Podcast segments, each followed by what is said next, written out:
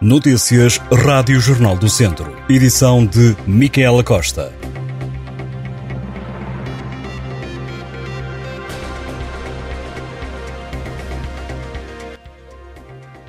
Um ano depois, os cinco fatos de combate a incêndios urbanos e acidentes rodoviários que ficaram destruídos por tiros e explosões ainda não foram repostos na Corporação dos Bombeiros Voluntários de Canas de Senhorim.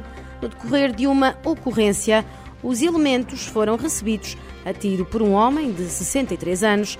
A Rádio Jornal do Centro, comandante dos bombeiros, Nuno Alves, disse que continuam a aguardar por uma solução, já que cada um destes equipamentos custa cerca de 700 euros. Segundo o responsável, já foi contactada a Liga dos Bombeiros de Portugal e a Autoridade Nacional de Emergência e Proteção Civil, que explicou que quem tem que resolver é a seguradora do suspeito, mas até agora o problema continua sem solução. Para assinalar um ano desta tragédia, que só não foi maior porque todas as vítimas resistiram aos ferimentos, a Corporação de Canas Senhorim reuniu a informatura e tocou a sirene esta quinta-feira. Quanto ao suspeito, apesar de já estar deduzida a acusação pelo Ministério Público, o julgamento de José Carlos Guerra ainda não tem data. O homem está preso e, segundo o Ministério Público, terá que responder por 12 crimes: 5 por homicídio, 4 por coação agravados, um crime de incêndio, explosões e outras condutas especialmente perigosas, um crime de detenção de arma proibida e outro de resistência e coação sobre funcionário.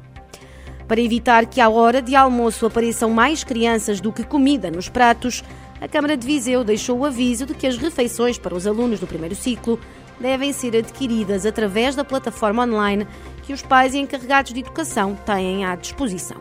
A autarquia alerta que as refeições marcadas fora de horas inviabilizam uma planificação da empresa que faz a distribuição da alimentação, levando muitos alunos a comerem menos, para que a comida confeccionada chegue a todos. O vereador da Câmara de Viseu, responsável pelo pelouro, Pedro Ribeiro, admitiu que há um caso diagnosticado onde isto acontece sistematicamente mas que os serviços já estão no terreno a averiguar as causas e adiantou ainda que nenhuma criança fica sem almoço, mas que há um regulamento que tem que ser cumprido.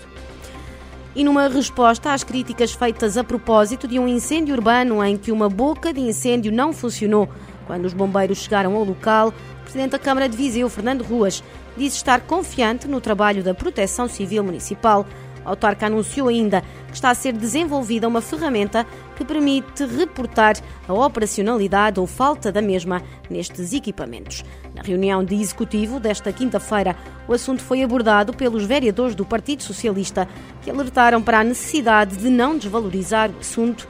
O incêndio aconteceu a 6 de fevereiro e afetou dois imóveis. Um ficou totalmente destruído. Quando os bombeiros chegaram ao local, na Rua Mendonça, a primeira boca de incêndio que usaram para ligar as mangueiras não estava a funcionar.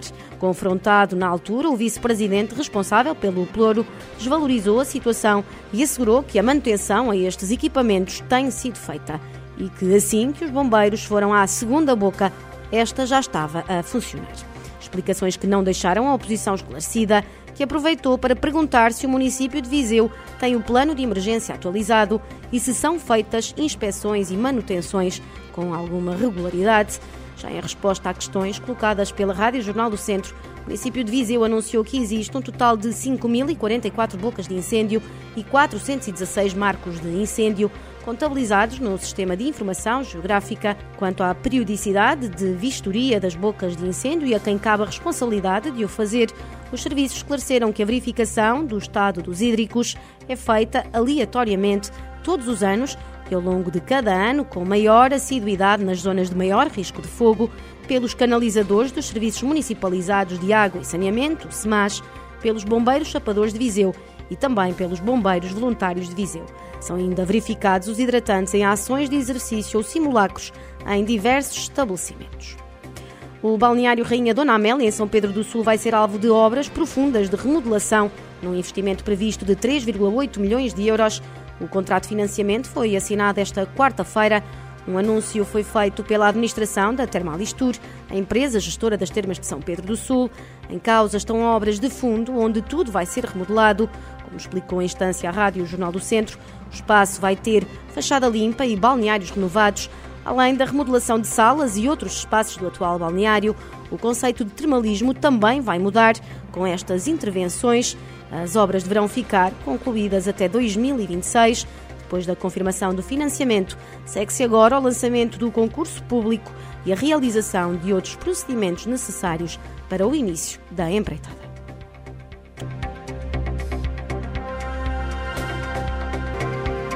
Estas e outras notícias em jornaldocentro.pt